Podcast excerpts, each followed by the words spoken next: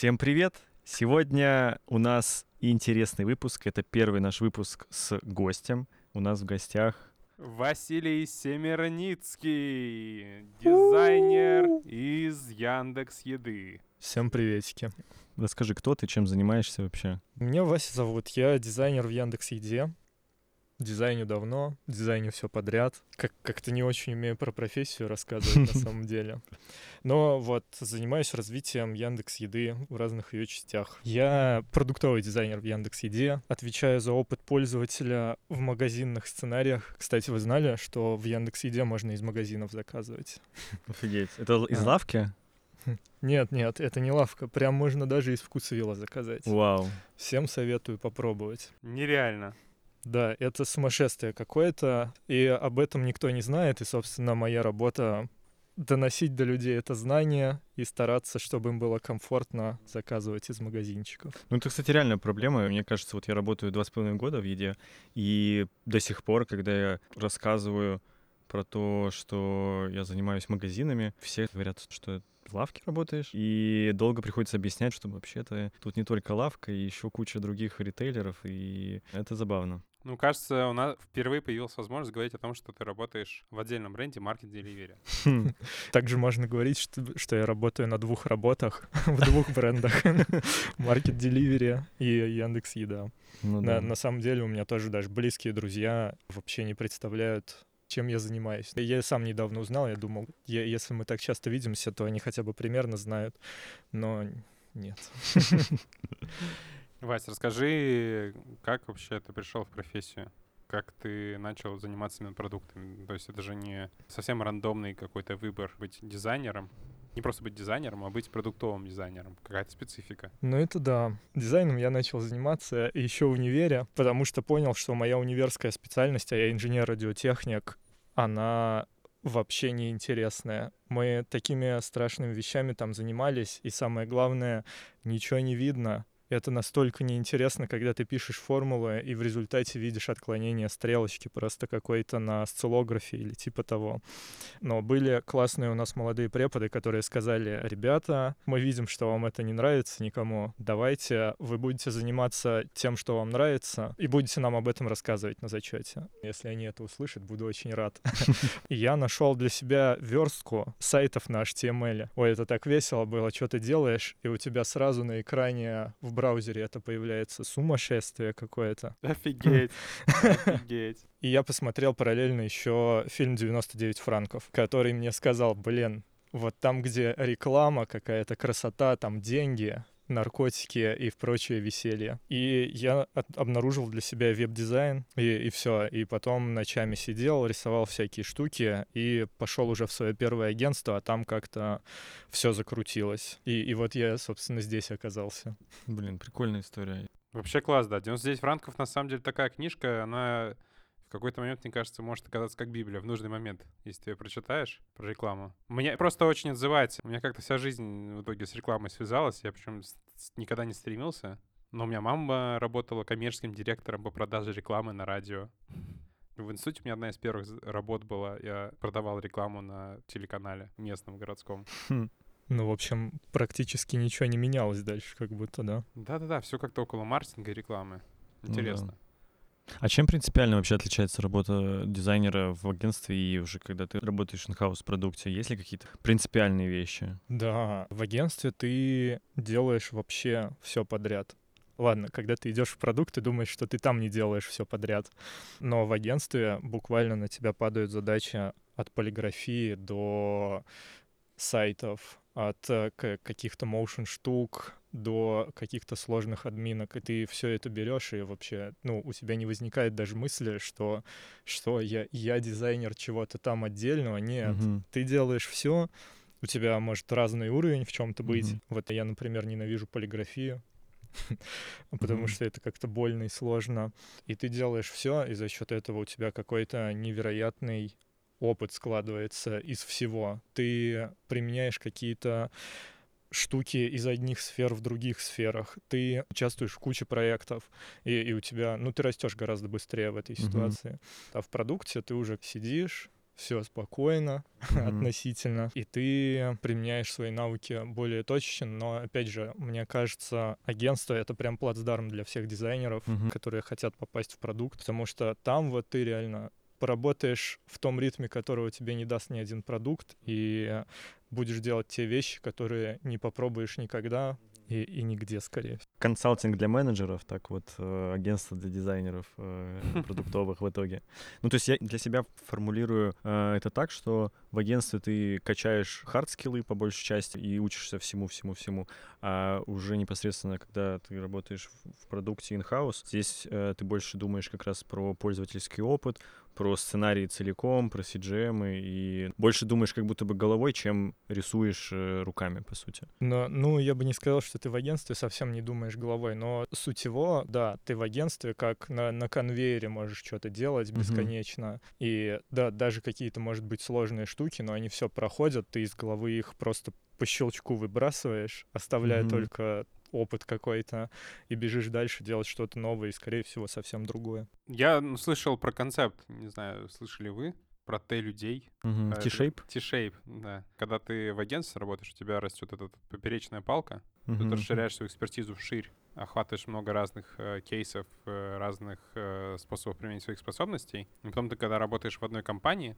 над каким-то одним конкретным продуктом, ты углубляешь свою экспертизу в одной области. Мгм. Ну вот, например, ты сейчас очень много думаешь про магазины и опыт заказа товара. И у тебя усиляется экспертиза. Там вот концепция, да, что у тебя появилась палка сначала поперечная, потом ты углубил палку продольную, и у тебя появилась буква Т. Как-то так. Я, я, кстати, слышал, что есть а, у этой палки вниз и обратная сторона про то, что ты можешь настолько углубиться в, в одну историю, что потом на рынке труда ты у- уже никому не нужен, и ты как будто начинаешь сначала с вот этой продольной палки расти опять вниз. ну, в смысле, расти опять по вертикали. А я слышал, что вот дальше как раз-таки усиление происходит за счет того, что у тебя появляются дополнительные продольные палки, и у тебя там сначала П человек, еще какие-то... Ше человек. Ш. А у тебя палки вверх, да? Да-да-да. А мне кажется, наоборот, это может быть какой-то проблемой, если ты вдруг захотел сменить э, ну, сферу бизнеса, в котором там твой продукт развивается. Но по большому счету, я так подумал, знаете, походил по собесам, пообщался вообще в целом с кучей разных продуктов э, разных команд. Мне кажется, что нужно иногда от месяца до трех-четырех, чтобы, в принципе, погрузиться в любой бизнес и начать там строить продукт. Как будто бы тебе не нужно обладать какой-то суперглубокой экспертизой в том, чтобы начать применять те твои базовые принципы, которым ты руководствуешься, работая продуктом. Я согласен. Сейчас у меня есть э, какая-то, не знаю, свое личное ощущение, что мне в целом все равно, чем заниматься. Мгм. знаю, дадут мне какую-то штуку, если мне достаточно интересно. Я с первого месяца э, буду понимать примерно, что мне начинать делать нужно. Но Мгм. про то, что первые 3-4 месяца ты все равно, твоя полезность здорово снижена за счет того, что ты просто людей не знаешь, ты не знаешь, э, как выстроен процесс в компании, в глубину продукта не очень понимаешь, ты можешь набрасывать какие-то идеи по верхам скорее, чем в глубину. А это тоже правда. Я точно помню свои ощущения, что когда я работал в Яндекс.Еде, у меня первые три месяца прошли в ощущении, что я вообще ничего не делаю. Хм. У меня было ровно три месяца до ревью, я к ревью пришел. Честно говоря, у меня было ощущение, что, ну, я был на нескольких встречах, я все еще не понимаю, кто чем занимается. И это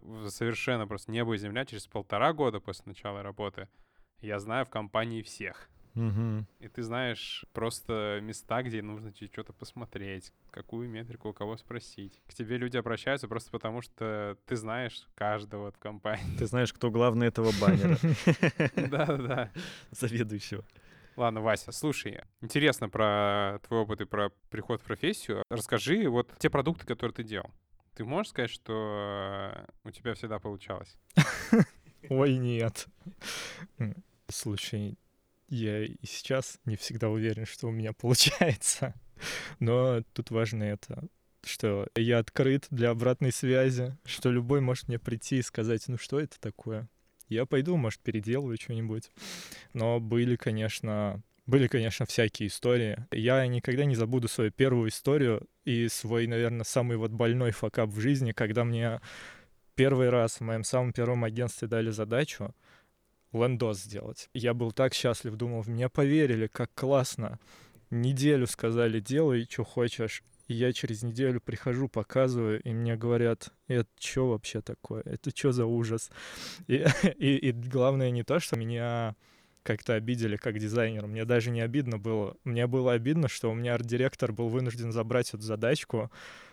О, он даже не ругался, кстати, крутой чел был. Он просто забрал и за день сделал сам, и я смотрю, вот это опыт, вот это круто.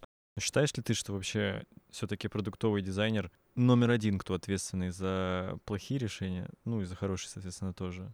Что это тот самый фильтр. И большинство кринжи в продуктах, которые там мы периодически встречаем у коллег или не обязательно у конкурентов, все-таки на плечи дизайнера ложится ответственность. Это. Слушай, вот тут я не согласен на самом деле. Я, я считаю, что есть продуктовая команда, да. и в ней все равны. И вот этот факап, он размазан по всем. То есть мое идеальное решение дизайнерское может зафакапить ты, могут зафакапить фронты, а бэкэндеры могут меня просто послать и сказать, да мы не можем этого сделать. И когда в продакшн уходит плохое решение, чья это вина в таком случае? Зависит, ты прав. Если срезались где-то углы, так скажем, и от изначального дизайна что-то потерялось по ходу, то, ну да, ответственность, конечно же, как всегда на продукте. Но вот ты говоришь, что ответственность размазывается. Мне кажется, при такой концепции можно всегда делать э, дичь э, и сваливать вину друг на друга. Но существуют же чисто дизайнерские компании, мне кажется, такие именно продукт-дизайнерские компании, mm-hmm. где ощущение, что продуктом занимается, ну вообще лидерством в продукте обладает не продукт или не бизнес-менеджер, а именно дизайнер. Uh-huh. Ну вот из примеров, мне кажется, у нас подкаст, может быть, скоро принимать э, подкаст про Apple. Мне кажется, что Apple в какой-то степени именно такие. То есть у них очень много решений именно от дизайна идут. Не от продукта, не от решения, которые метрики должны прокачать, а от вижена какого-то. Ну, ну да, они в этом плане дизайн-центричные такие нам.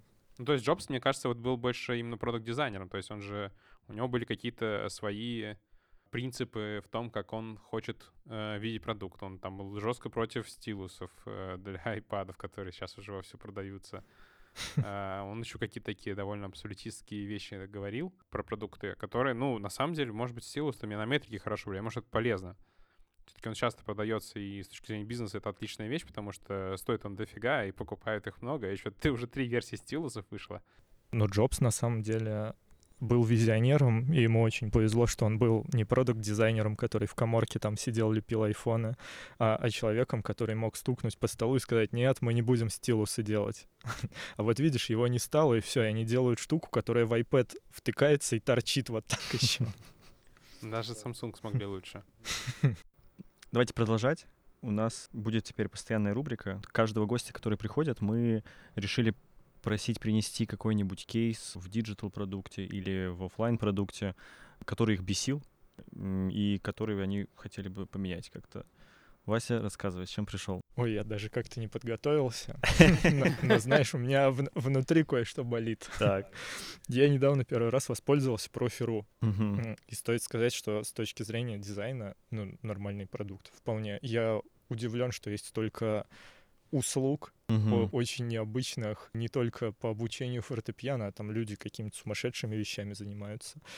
И я хотел поводить машину угу. с инструктором учебно. И я такой, о, классно, вот тебе вкладочка с инструкторами, вот выбирай, смотри по цене, упорядочивай. Я выбрал, нажимаю, все, я хочу с этим чуваком ездить. Но Профиру так не считает. Профиру считает, что я должен разместить объявление, которое будет открыто для всех чуваков, а тому чуваку просто пуш условный упадет. А вот для меня, как для неподготовленного пользователя, это было шоком. И не, не только потому, что я сходу не смог просто применить, э, вот, позвать вот этого чувака к себе, а потому что мне начали писать другие типы и такие, привет, вот мои прайсы, давай с тобой поездим и у меня начинает телефон разрываться просто от пушей. и я судорожно ищу, как это выключить, потому что я уже выбрал типа своего.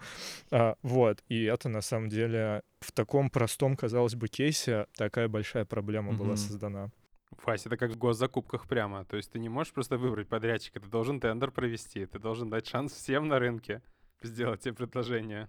Ну, интересно, с какой-то вообще целью сделано. Э, Возможно, для того, чтобы отсеять праздные вопросы исполнителям, чтобы их не нагружать там условно. Ну, как будто бы это их работа обрабатывать исходящие вопросы, чтобы потом они конвертились в лиды. Мне кажется, на самом деле это сделано, чтобы я понял механику этого приложения. И в будущем я бы создавал уже сам заявку изначально, а не искал бы какого-то конкретного чувака.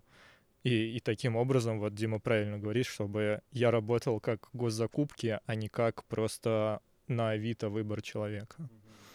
Но это очень бесит. Ну, есть шанс, что ты найдешь лучшие исполнителя, если ты дашь шанс всем. Потому что, может быть, ты все не найдешь э, просто с помощью поиска подходящего для себя. Честно говоря, вот давай мой кейс рассмотрим. По каким параметрам я вообще должен был выбирать этого чувака? У него вот есть фотка, и если у него лицо не клауд-рэпера в наколках и, или не зэка с надписью «На веках не буди», то как будто норм чел. А про машину это надо проваливаться все равно на какой-то нижний уровень, и как будто тачки, я думаю, у них норм. Клауд-рэпер тебя бы еще дрифтовать научил Не, неизвестно, где бы мы с ним закончили. на первом столбе.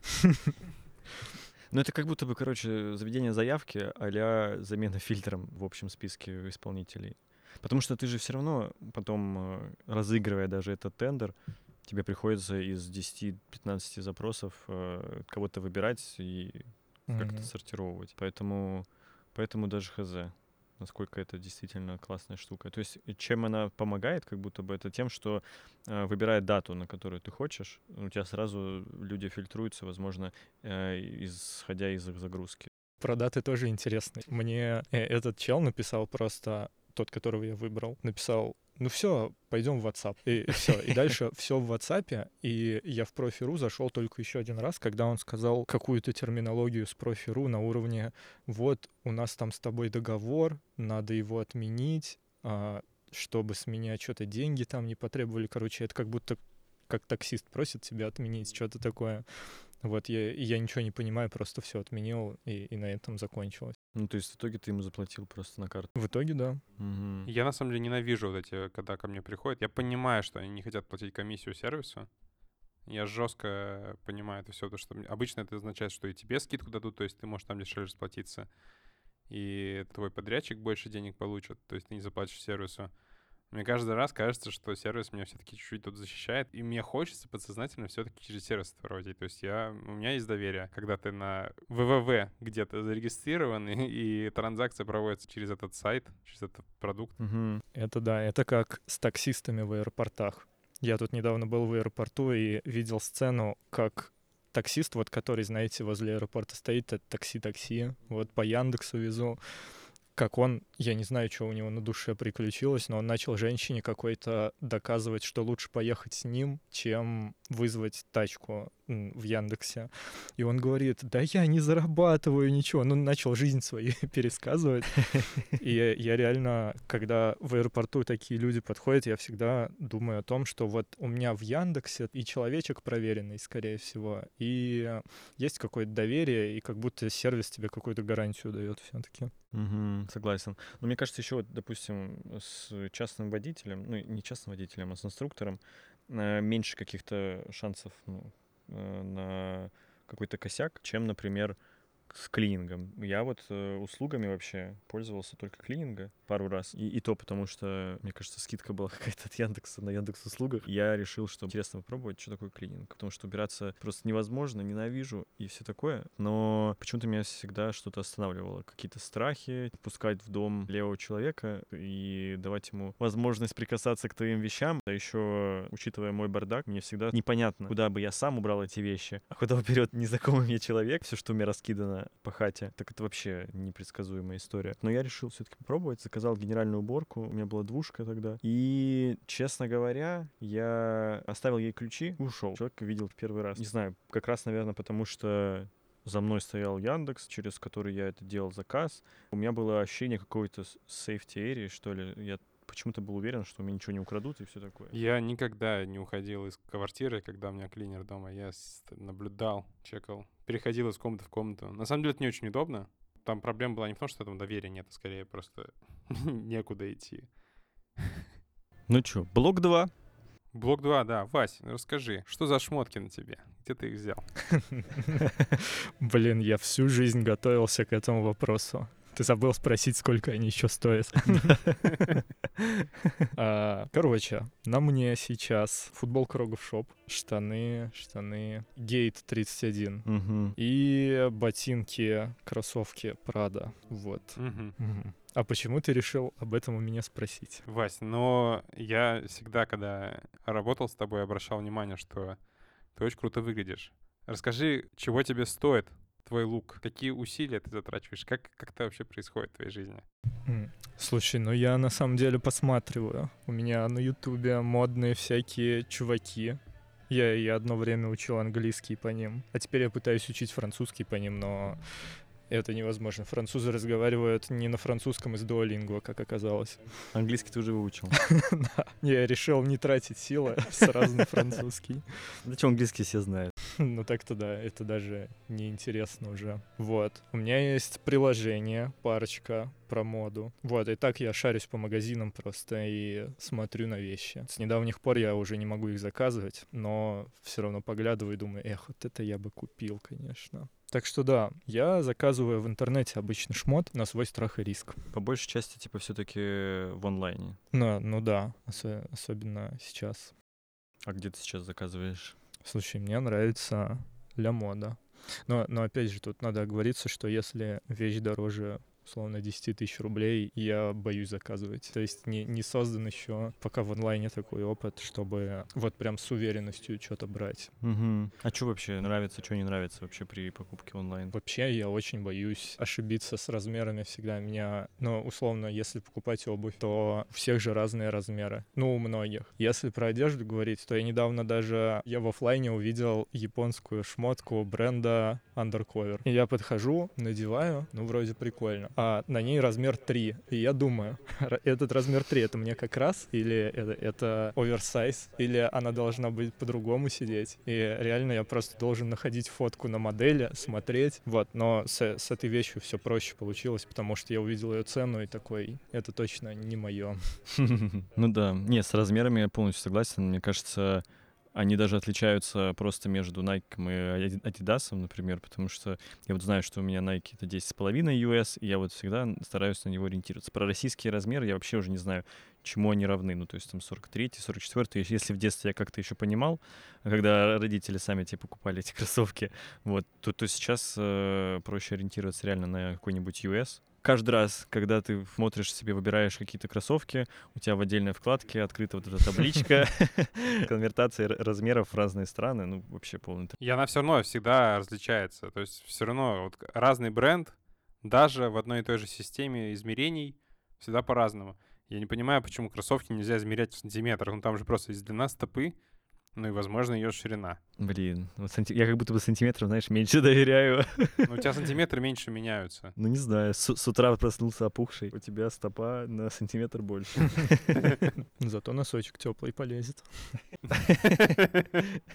Это да, это да. У меня есть кейс, когда у меня размер менялся даже от э, в одном внутри одного бренда.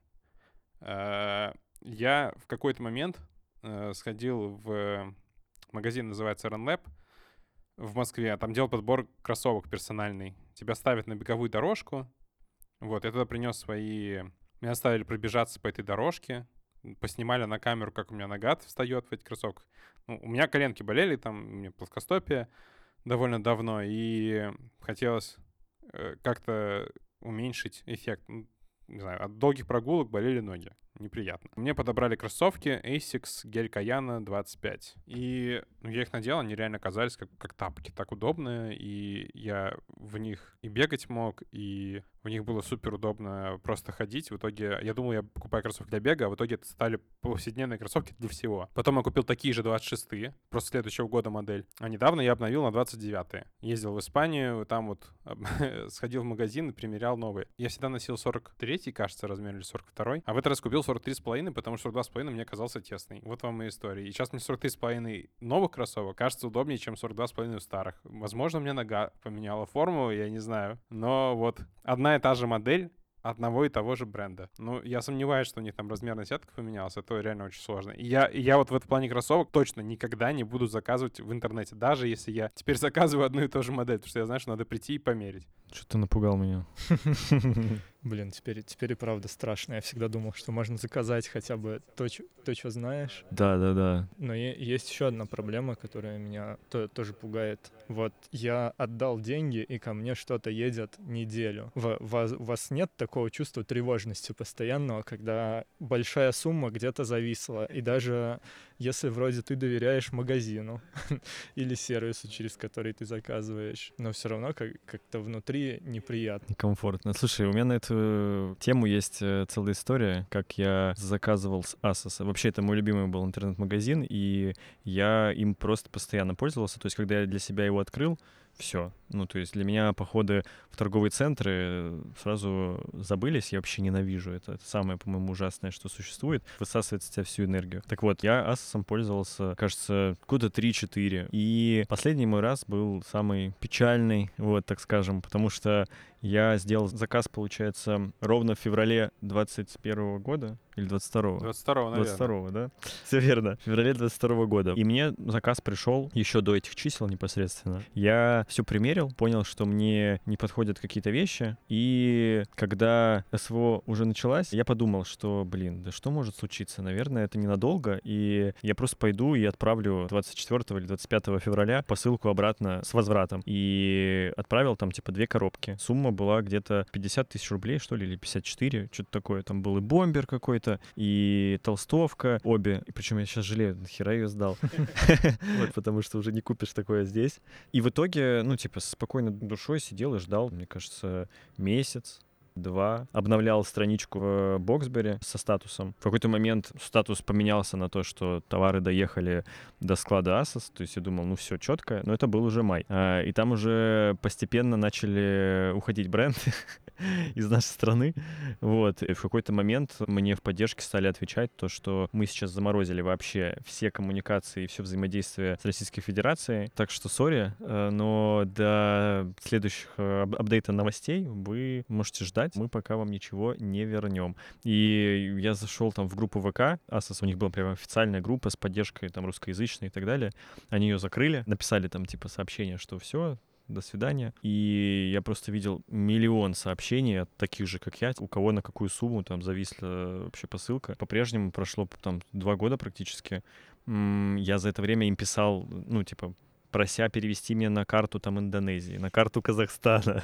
Я сказал то, что я уже не живу в Российской Федерации, и у меня вообще паспорт другой страны. Им вообще вот абсолютно плевать. Они как бы говорят, что если у вас был расчет в рублях, то сори, э, ожидайте. До этого момента, если честно, абсолютно был, ну, знаешь, э, на каком-то чиле с тем, что у меня там большая сумма где-то зависла. Потому что ну, никогда не случалось факапов. Но после этой ситуации, конечно, покупать дорогие какие-то вещи в онлайне становится все как-то это сложнее, особенно из-за рубежа. У меня тоже такая история есть про онлайн и дорогие вещи, связанные с инвестициями Тинькофф, которые примерно в то же время зависли куча денег на портфеле, который тебе не вывести, никуда не деть. И поддержка тебе говорит, sorry. Sorry, I'm sorry, да. sorry». Ну да. Так, ладно, ну давайте. Что еще про э, вообще fashion-tech можем сказать? Слушай, мы можем сказать, что LOT возрождается. Вот, это главное, о чем я хотел поговорить. Дим, ты, ты знаешь про LOT? Я первый раз слышу. Ссылочка на лекцию Вадика Мармеладова будет в описании. У подкастов есть описание? Есть. В общем, один чел подумал, как бы круто было продавать всякие штуки по подписке. Я очень упрощенно буду говорить, Вадик Мармеладов гений, и его лекцию надо посмотреть, она будет вот тут, вот тут. В чем суть? Они по подписке тебе присылают всякие штуки, условно рандомные, но полезные для обычного быта. А они называют это типа экипировкой, потому что это как бы такие простые вещи, которые тебе позволяют себя в моменте почувствовать лу- лучше в каком-то в какой-то мере. Вот, то есть как экипировка для воина, который пойдет дальше биться с внешним миром, что-то такое.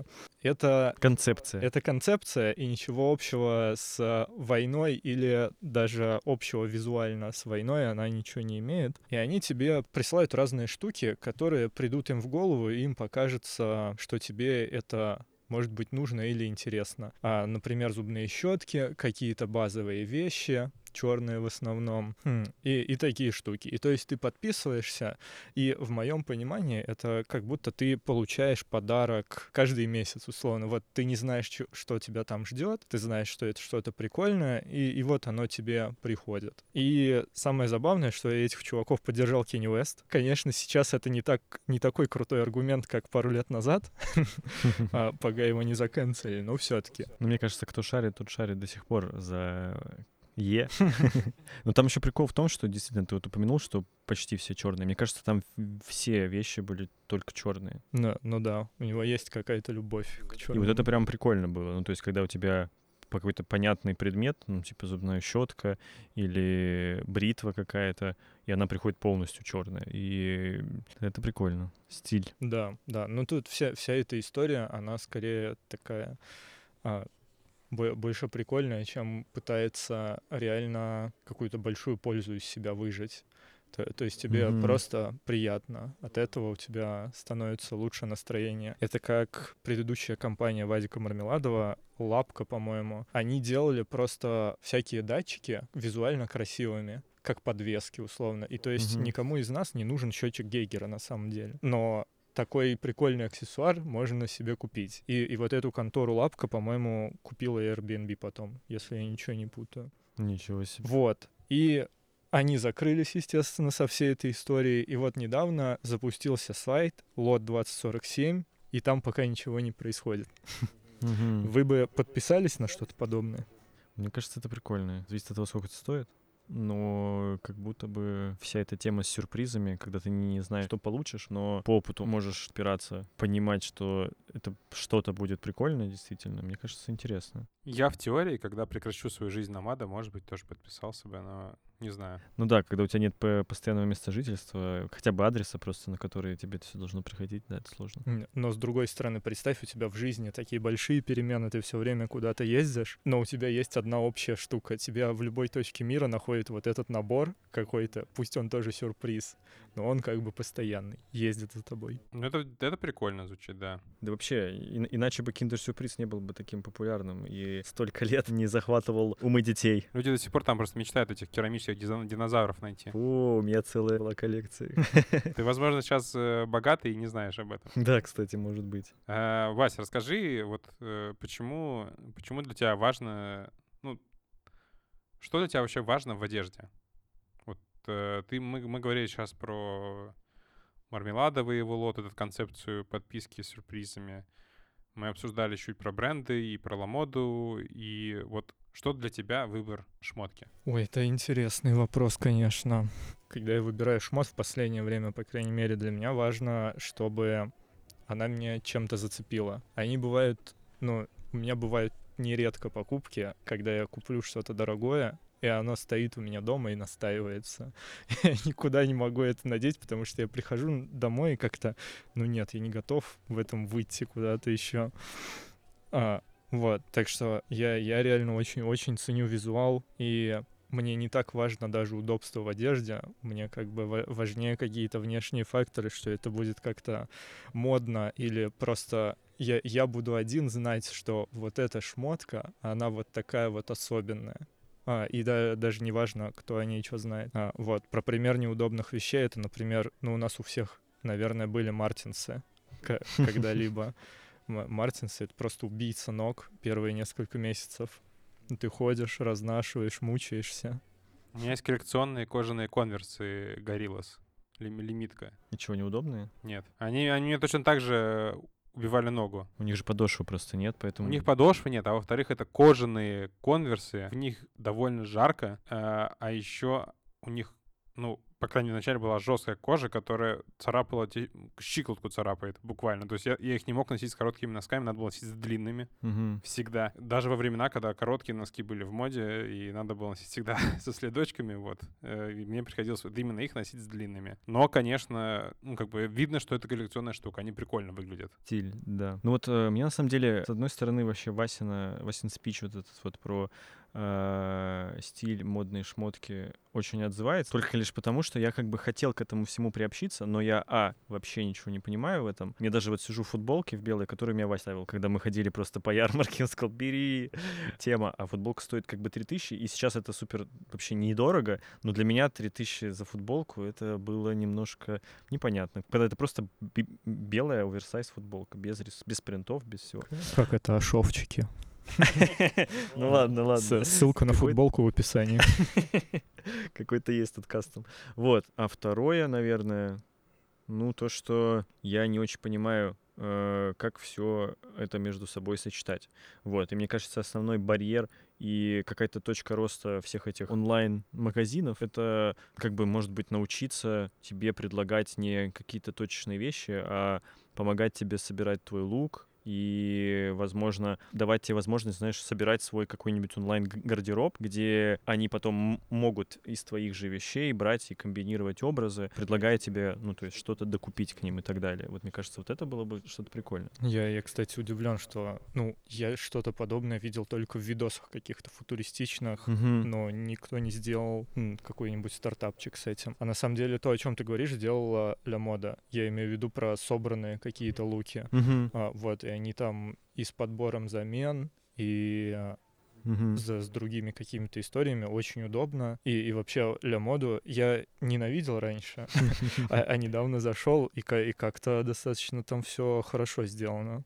Мне О, кажется, сам продукт у них прям очень сильно прокачался за последние пару-тройку лет. Угу. Они просто поняли, что вот он, рынок э, РФ, по сути, полностью остался им в части шмоток. Там пытается что-то Яндекс, э, Универмаг, но это больше, конечно, про концепт-стор какой-то, mm-hmm. чем... Э, а вот Lamoda — это про масс-маркет и шмотки. Он в онлайне как будто бы единственный игрок. И у них много, мне кажется, перспектив в этом плане.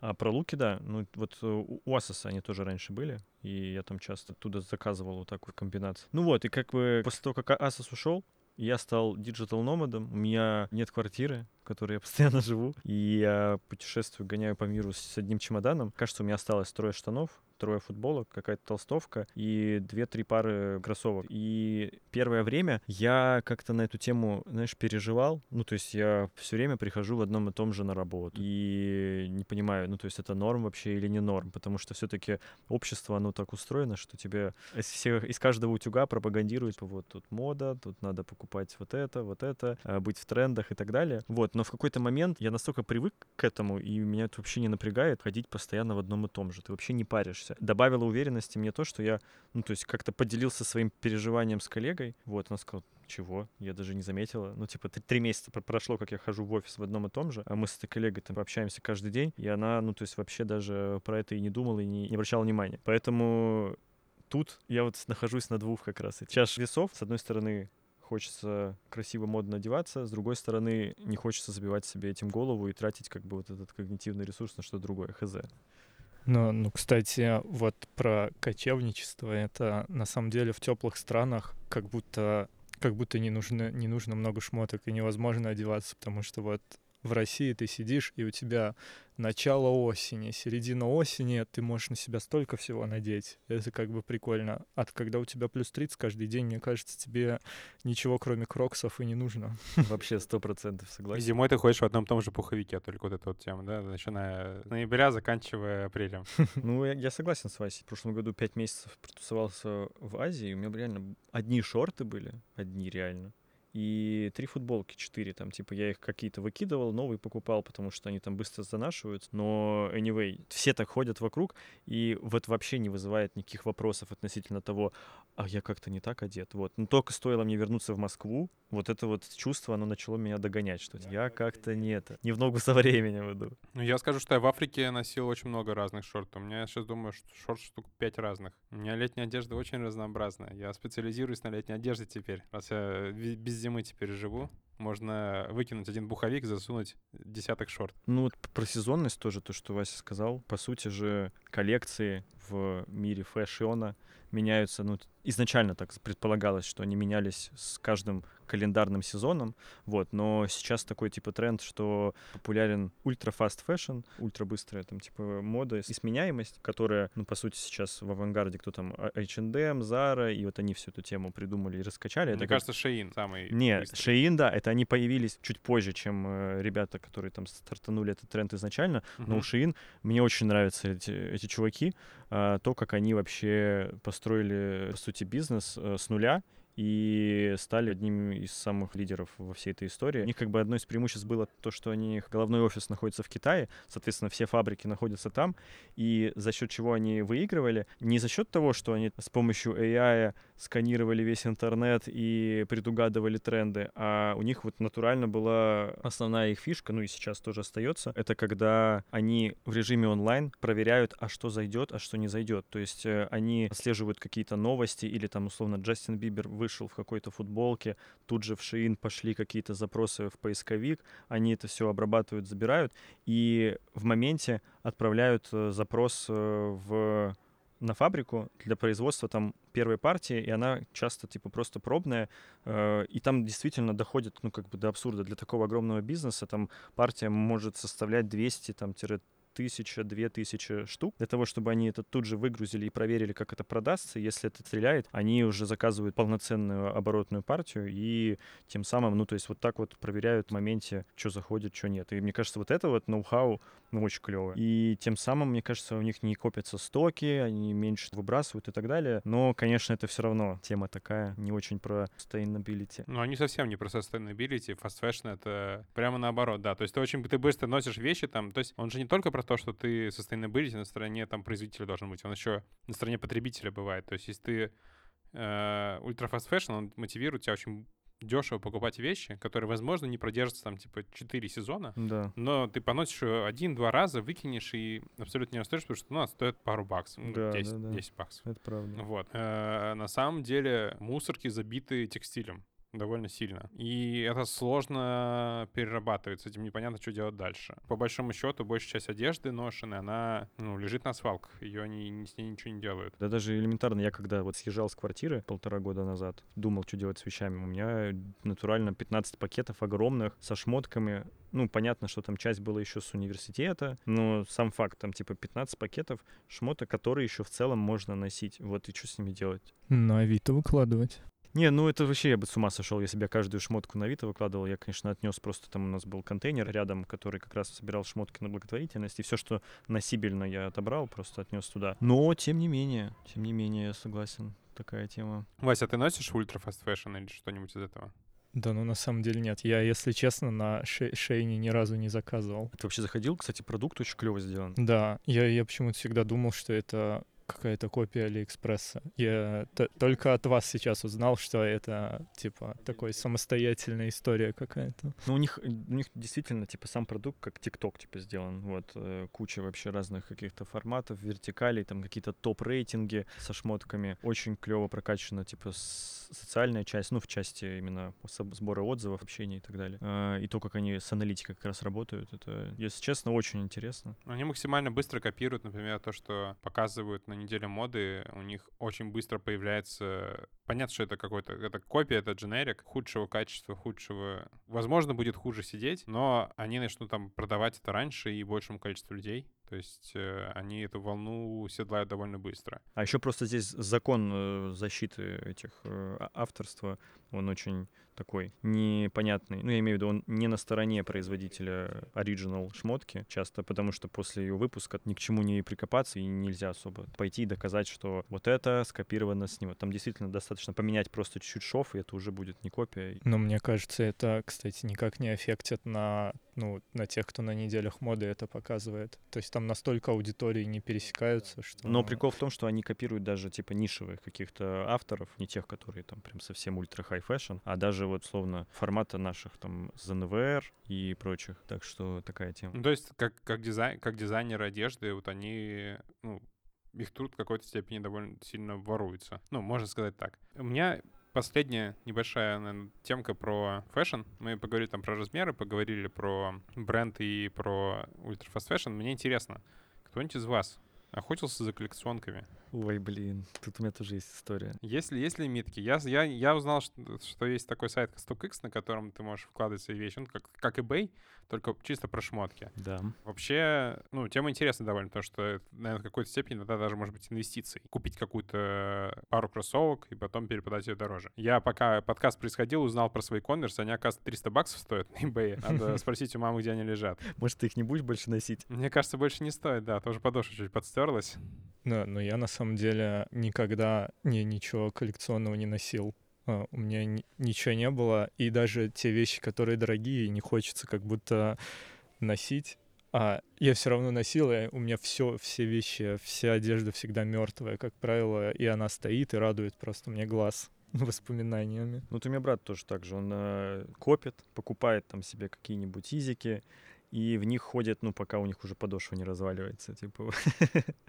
Ну, за это респект. Мне нравится, когда одежда но- носится до конца. Это кайф. Я в этом, вот туда я вижу в этом удовольствие. Когда джинсы зашиты вот посередине между ног, Да. вообще пушка. Это респект. То есть ты, значит, эти джинсы любимые. Да, да. Ну вот у меня так, мои Кальвин Кляйны, там уже просто две заплатки на жопе, еще что-то там есть. Вот. Это ты про трусы? Которые торчать должны сверху, да? У тебя уже только резинка осталась, которую ты Да. поверх Ну, это для фото, штанов для носишь. фото- для- это чисто для фото спортзале. Просто пришиваешь к резинке другие трусы. Да. Ultra fast fashion. Так нет, нет, это sustainability. Это sustainability, слов нету. У тебя, у тебя и бренд, и э, DIY, и Да, да, да, sustainability в одном просто... Класс, класс. Мне кажется, если это правильно продать, то это может собрать кучу этих, э, кучу лайков. Вот. Прикинь, продавать, типа, киты такие, типа, с шейсам. Чисто резинку от Кельвин Клайна. А дальше уже Да-да, на сам. липучке ее, на липучке или на кнопку, чтобы ты мог быстро пристегнуть ее к любым трусам. Ой, ну да, смешно. Блин, а так-то интересный конструктор. Да, да. А про Да, коллекционки... прогладил, там раз, и у тебя приклеилась эта резинка. Про коллекционки у меня была быстрая тоже история. Вот год назад, когда я как раз уехал в Индонезию тусоваться, я прям жесткий хейтер э, этих эм, кроксов. А там все ходят в кроксах. Ну, то есть там вообще другой обуви это и нет. Кроксы, ну, может быть, еще какие-то там сланцы, кто как. Я прям думал, какую же альтернативу-то придумать. И альтернатива-то одна. Это у Адиков был коллапс с Kanye West'ом, Easy Foam Runner. Это такие, короче, монолитные из резиновой пены. Я не знаю, загуглите, посмотрите, как это выглядит. Довольно футуристично. И они как сандали надеваются. Без всяких застежек. Просто кусок резины, галош, короче. И я, находясь там, не мог найти в местных магазинах, где их купить. А это уже реально считается такой эксклюзив, потому что они на старте продаж, как и любая коллекция Easy, ты встаешь в онлайн-очередь, она моментально раскупается и все такое. Поэтому все, что ты можешь найти, это у реселлеров. И местный маркетплейс индонезийский, я туда зашел, нашел э, интересующую меня расцветку, и там как бы цены варьируются от э, однотонных там за 100-150 долларов и до 500-600 долларов за какие-то прикольные расцветки, более редкие. Вот, и я выбрал какой-то вариант не самый дешевый, там, долларов за 450, по-моему. Ну, короче, за кусок резины это супер неадекватно, но почему-то вот у меня так душа тогда лежала, я тогда понимал, что я никогда в жизни ничего дорогого себе просто не покупал из шматья, и подумал, что, блин, единственное, чем можно флексить э, на Бали, это это херню на ногах.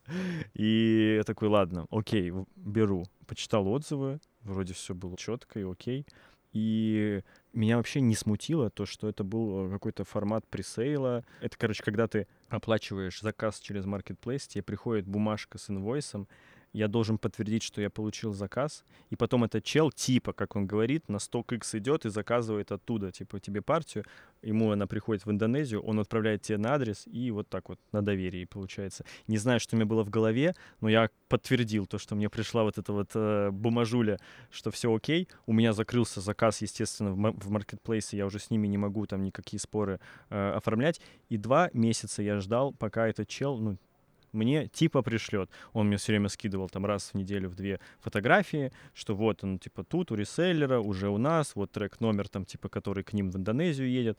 И через там три месяца, мне кажется, пришла эта посылка. Вот. Я, ну, такой, уже не веря вообще в то, что все как бы четко, я открываю, я вижу вот эту расцветку, надеваю, там, во-первых, э, они чуть-чуть выглядят, ну, как-то не так, вот знаешь, в мелочах. Я начинаю думать, что это фейк. Открываю для себя тоже, знаешь, целую категорию приложений с legit check, куча сервисов, которые, по сути, по фотографиям детальным определяют, фейк это или нет. Я вот какой-то нашел одно из этих приложений, отправил туда фотки. Мне пришло то, что это ни хера не настоящая тема. Я такой, ну класс. Чел перестал отвечать, ну и, собственно, я нахожусь в чужой стране с российским паспортом, ну как бы вообще вариантов что-то вернуть вообще никаких. И вот так вот у меня появилась э, пара куска резины с себестоимостью, в, наверное, в 5 долларов э, за 450. А, то есть они у тебя еще не настоящие. Да. Я был уверен, что у тебя трушные. Нет, нет. Вот такая вот история, прикинь. Вот, Ну ладно, видишь? на них не написано, на них не На написано. них не э, написано, что- да. Но скорее там, знаешь, в душе у меня написано. Только слушатели подкаста узнают об этом. Короче, я после этого никакой такой эксклюзив больше не покупаю. Только лично. А лично что? Лично я тоже бы не понял, фейк они или нет. То есть мне нужен какой-то эксперт. Кстати, кстати, есть такая услуга на, на модных маркетплейсах. Ну, это как эти, э, которые тачки помогают тебе выбирать, которые, глядя на тачку, скажут, что ее там в бок втащили ей, что у нее... Крылов варено. Да, да. Окей, давайте перейдем к следующему большому нашему блоку. У нас новости. У нас в связи с частотой выхода нашего подкаста, каждый раз, когда мы записываем подкаст, выходит новая конференция Apple. У нас примерно синхрон. Да. Прошла новая конференция Apple, э, на ней показали новые макбуки. Черные. Э, Вообще показали новые процессоры, прежде всего, M3. Да нет, прежде всего и правда черные макбуки. Потому что разницу между M2 и M3, я думаю, вообще заметят э, 2%, наверное, от всех пользователей. Ну, признайся, захотелось. Ну, черный цвет. Черный цвет, не ради M3. Да, сто процентов. Вася, ты что скажешь? С- слушай, я когда увидел черный цвет, я, я подумал, что э- эта штука должна быть у меня. Если честно, у меня со Space Gray первым так же было. Я типа, все, у, у меня вообще не было денег тогда, но я понял, вот эту я штуку хочу, и я типа накопил денег и купил. Но на самом деле, вот разница между M2 и M3. Вы для каких задач используете ваш компьютер, чтобы вам нужен был M3? Мне кажется, у меня сильнее всего процессор нагревается, когда я доту запускаю. Да, ну слушай, я-то вообще, когда перешел с Intel на просто M1 Air, мне до сих пор его вот, вот так вот за глаза хватает. Я до сих пор каждый день, ну, не нарадуюсь, что у меня этот комп. Вот правда, ну не проходит это ощущение. Уже прошло, ну, я не знаю, 4, 5, 6 месяцев, а я до сих пор кайфую. На самом деле, я еще... Не знаю, вы смотрели презентацию сами? Я нет. Я тоже нет. Хорошо, тогда сегодня буду я рассказывать, и вы будете комментировать эти новости. Я просто по этой презентации что заметил? Я заметил, что обычно, на самом деле, когда мы смотрели презентации Apple предыдущие про MacBook, я опять-таки не знаю, смотрели вы их или нет, но они были очень консюмерские. То есть э, там показывали счастливые семьи, которые там, не знаю, ребенок лучше учится, чувак, э, не знаю, у него там классно фотки э, там собираются, переделываются. И, в принципе, вокруг MacBook строится все-таки какая-то ежедневная жизнь обычного человека. У этой презентации был э, очень профессиональный вайб. То есть э, говорились именно про профессиональные вещи, почему эти новые процессоры нужны именно профессионалам.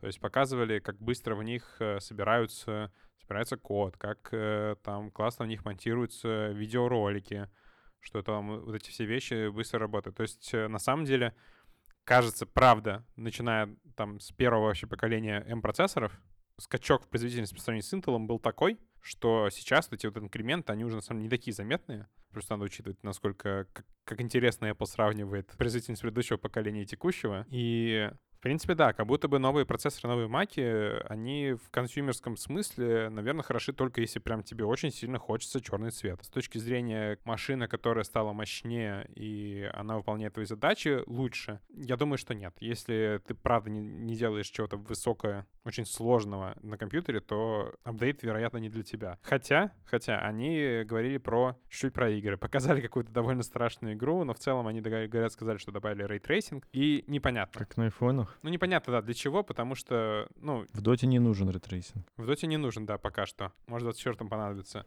Ну, Вообще есть ощущение, что, мне кажется, поддержка игр в, на макбуках скоро закончится. Там где-то слышал слухи о том, что... Даже не слухи, скорее, а спекуляция на тему, что Steam тоже собирается выходить с макбуков, потому что, например, тот же самый CS вышел Counter-Strike 2, тоже, опять-таки, небольшая новость. На макбуках ее нету, потому что, ну, Valve просто не хотят ее поддерживать еще на одну систему. Им хватает Linux и винды. Ну, там, наверное, такой ничтожный процент, что капец.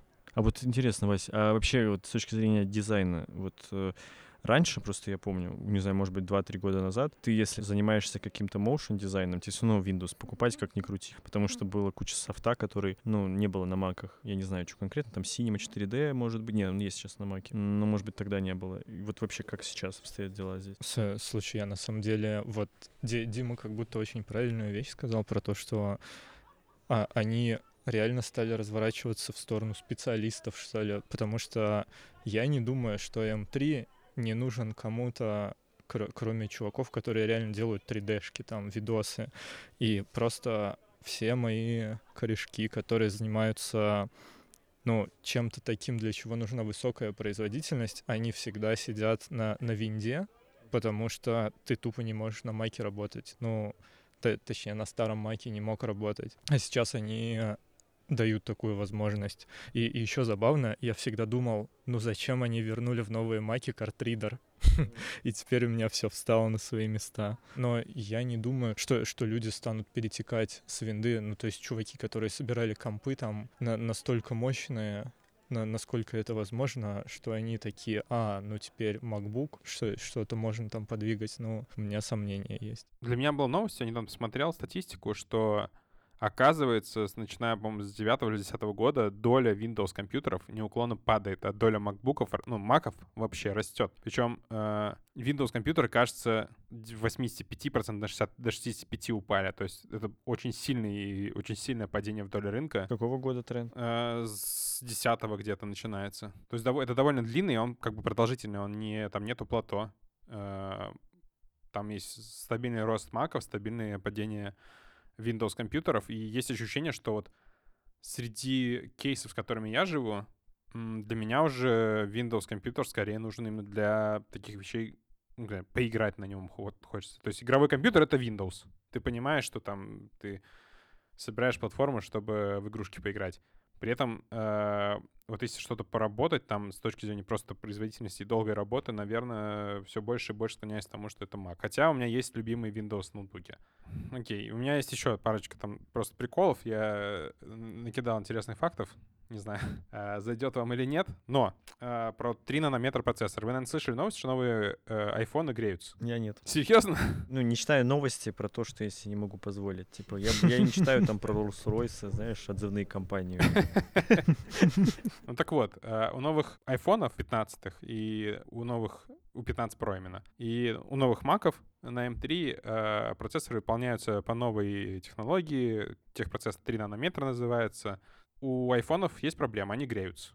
Вот, выяснили, с чем это связано. Нанометры, оказывается, в последнее время, для меня вот это была новость, в последнее время, причем это с 97 года, 26 лет, нанометры в процессорах, это не настоящие, это маркетинговое название. На самом деле, а, вот вы знаете, что такое нанометры? Для почему говорят нанометры в процессорах? Почему они меньше становятся? 10 минус шестой степени, да? Минус девятый. Да? Я радиотехник, ты забыл? Точно. Ну вот Вася, Вася, наверное, скажет, типа, почему нанометры важны в процессорах. Блин, только пофлексил тем, что я радиотехник. Вот тебя уже притянули. Не, не скажу. Ну, смотрите, в общем, э, почему применяется вообще нанометровая тема? Был такой закон Мура. А, Мур — это один из инженеров, который работал в том числе, по над процессорами Intel. Московский уголовный розыск? Да, именно он. А, Он говорил, что мощность процессоров э, на, там, на той же плате того же размера будет увеличиваться в два раза каждые два года. И закон Мура действовал довольно долго, потому что ну, размеры интегральных микросхем уменьшались, э, мощности там повышались, и э, нанометры, на самом деле, которые мы раньше измеряли, это был э, минимальный размер, размер логического элемента на процессоре, то есть вот физически выполненного какого-то там транзистора или гейта или еще чего-то. Э, вот. Оказывается, что в 97 году нанометры в процессорах перестали иметь связь э, с реальностью, э, потому что ну, процессоры перестали уменьшаться так сильно, насколько они могли уменьшать название. То есть между 14 нанометрами и 10 нанометрами в техпроцессе на самом деле отличия не такие большие, как вот, то есть там не уменьшается минимальный размер на 4 милли- нанометра. Вот. Э, у текущего процессоров 3-нанометровых, у них там минимальный размер элемента 48 нанометров на самом деле. То есть он сильно-сильно-сильно больше, чем маркетинговое название. Вот, это такой вот маленький прикол. А, а почему это важно? Потому что в последних процессорах, которые называют 3-нанометровыми, не смогли точно так же сильно уменьшить размер логических элементов, и чтобы увы, повысить их производительность, им просто подняли в некоторых местах частоту. А повышенная частота означает, что процессор потребляет больше энергии, больше греется и, соответственно, больше тротлит, когда э, он начинает греться. Тротлинг — это процесс, когда специально уменьшается частота процессора, если он перегревается, чтобы не, ну, просто не сгорел процессор, не, не сломался элемент. Не взорвать, как Samsung раньше взрывали. Да, чтобы не взрывались. В общем, 3 нанометра не настоящие, поэтому айфоны греются, э, перегреваются, и людям от этого некомфортно. Вот такая история. Э, интересно, конечно, как будет у с охлаждением у маков, потому что техпроцесс будет тот же самый, те же самые заводы. Ну, Mac-то попроще охладить, конечно, чем телефон. Ну, там размеры побольше, да, согласен. А что с телефонами в итоге? И их отзывают или типа того? Да, слушайте, говорят, мне кажется, предлагают дождаться обновления, где твой iPhone 15 просто замедляют. Выходит 16. Понижают ему частоту прошивка, и ты живешь с ним. Такой, ой, внезапно он у меня снова теперь как 11 работает. А все равно же, ну, блин, кто будет запускать эти игры на 15-х айфонах вообще? Не представляю. Там проблема в том, что он начинает греться не на играх он начинает греться от того, что ты Инстаграм включаешь. Mm. Я удалил, кстати говоря. Хорошо, рад за тебя. Вот, а еще, кстати, интересная новость. Э, Apple выкупила трехнанометровые мощности у заводов на производство этих трехнанометровых э, процессоров по всему миру на год. Uh-huh. Они обеспечили себе на монополию на новый вот этот техпроцесс как минимум на год. А это значит, что у нас не будет ни видеокарт трехнанометровых, ни интеловских процессоров, еще чего-то. Короче, вот такие Apple ребята. Они обеспечили... Ну, то есть они сейчас будут обеспечивать процессорами именно свои э, ну, свое производство, и, возможно, это уменьшит дефицит техники Apple, но повысит дефицит всего остального, точнее, или просто не создаст э, новую итерацию.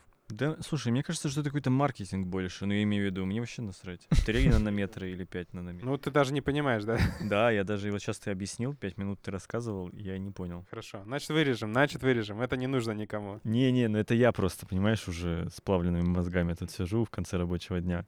А, вот, я к тому, что мне важно, как работает телефон. У меня до сих пор 13 отлично работает. Нет проблем. Нет. Но Инстаграм ты удалил все равно. Но Инстаграм я удалил, реально, может, в этом дело. Поэтому он тащит до сих пор. То есть не покупаем просто пока iPhone новый? Ну, пока они стоят столько, точно нет. Остаемся с выводом предыдущего подкаста. Да, ну правда. А вот к Apple за такие мувы не должны были какие-нибудь мировые антимонопольщики прийти? Я не знаю. Я за что купил, за то продаю. А мне кажется, а как ты к ним придешь? Типа, это же контракт, по сути, заключенный, когда они просто выкупают мощность завода. И то есть завод, какая разница им на кого работать? С слушай, ну давай так посмотрим на это. Мы вот сейчас с вами втроем скидываемся ага. и покупаем все мировые заводы, все мощности заводов по производству молока. и никто не может пить молоко, кроме нас. Ну, так у нас э, работает, например, Beers, который алмазы по всему миру толкает. Они монополисты в продаже алмазов. Они контролируют мировое производство. То есть они у Алросы покупают? Ну, кстати, вот насчет Алроса я не знаю. Вот э, мне кажется, там Россия немножко сбоку, возможно. Но то, что я предполагаю, то, что из России куда-то продается, э, выкупается, возможно, тем же концерном. И э, цена высокая на алмазы, в том числе, поддерживается этим э, концерном. Ну, на самом деле, вообще высокая цена на алмазы, она уже ничем не оправдана на натуральные алмазы, потому что искусственные ничем не отличаются, намного дешевле в производстве, не требуют. Вообще ничем не отличаются? Технически вообще ничем. Ну, офигеть. Ну, то есть тебе буквально, тебе буквально нужна сертификация. Зачем вообще существуют компании, которые добывают алмазы тогда сейчас? Потому что есть э, концерн Бирс, который поддерживает высокую цену натуральных алмазов. Они системно против вообще... Ну, то есть... В общем, это опять все лобби и прочие-прочие темки, да? Да-да-да, буквально. То есть маркетинг Beers обеспечивает то, что когда ты, не знаю, будешь предлагать делать кому-то предложение, у тебя попросят настоящее кольцо с настоящим алмазом, а не с каким-то другим. Mm, я понял. Слушай, ну это прикольно. Uh, да. Например, фильм uh, Джеймс Бонд «Алмазы навсегда» Diamonds are Forever uh-huh. uh, буквально спонсировался компанией De Beers. Вы, вы слышали тему, что в кино вообще нет вещей, которые там просто так? буквально там вот каждое, что появляется в кадре, за это как бы либо кто-то заплатил, либо кто-то сказал, вот в моих интересах так нужно. Наконец этот подкаст стал э, обителем теории заговора. Ну, тут, конечно, не то, что теория заговора, но Сплошные факты. к 15 эпизоду наденем шапочки из фольги. Реально, facts, just facts.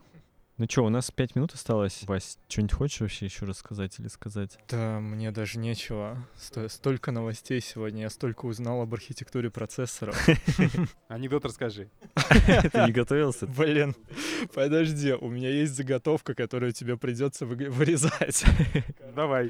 Короче, я начну с предыстории.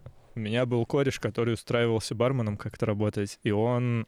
а, И он такой разговорчивый, вообще общительный чел, но перенервничал на собесе на бармена, и, а его там попросили рассказать анекдот. И, и он такой а-а-а, и потерялся. И я подумал, уже будучи дизайнером, что если меня когда-нибудь попросят рассказать анекдот на собеседовании, я не потеряюсь и расскажу заготовку. И кажется, этот момент настал именно сейчас. Короче, здесь мы, пожалуй, остановимся. К сожалению, по этическим соображениям мы не можем вставить этот анекдот в выпуск. И вряд ли мы поделимся им в нашем телеграм-канале. Поэтому, если вам очень интересно, пишите, не стесняйтесь Васе в личку. Я думаю, он не откажет записать вам голосовуху. Контакты оставим в телеге. Ну, а мы продолжаем. Ой, Я сначала думал, что возможно, возможно, вырезать не Да. придется. А это даже, типа, если честно, в Телеграм не вставишь. Вообще, да. Это контент для Boosty буквально. Ой, ой.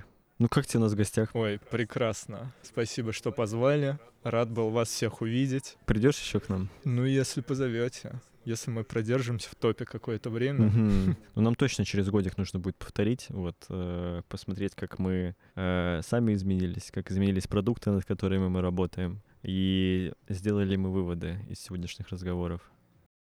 Да, надо посмотреть будет. И надеюсь, это будет в более теплом месте. Согласен. И мы будем все вместе сидеть рядом. Аминь. Спасибо большое всем, кто нас слушал. Э, Мне кажется, было довольно интересно. До новых встреч. Уже скоро. Всем пока.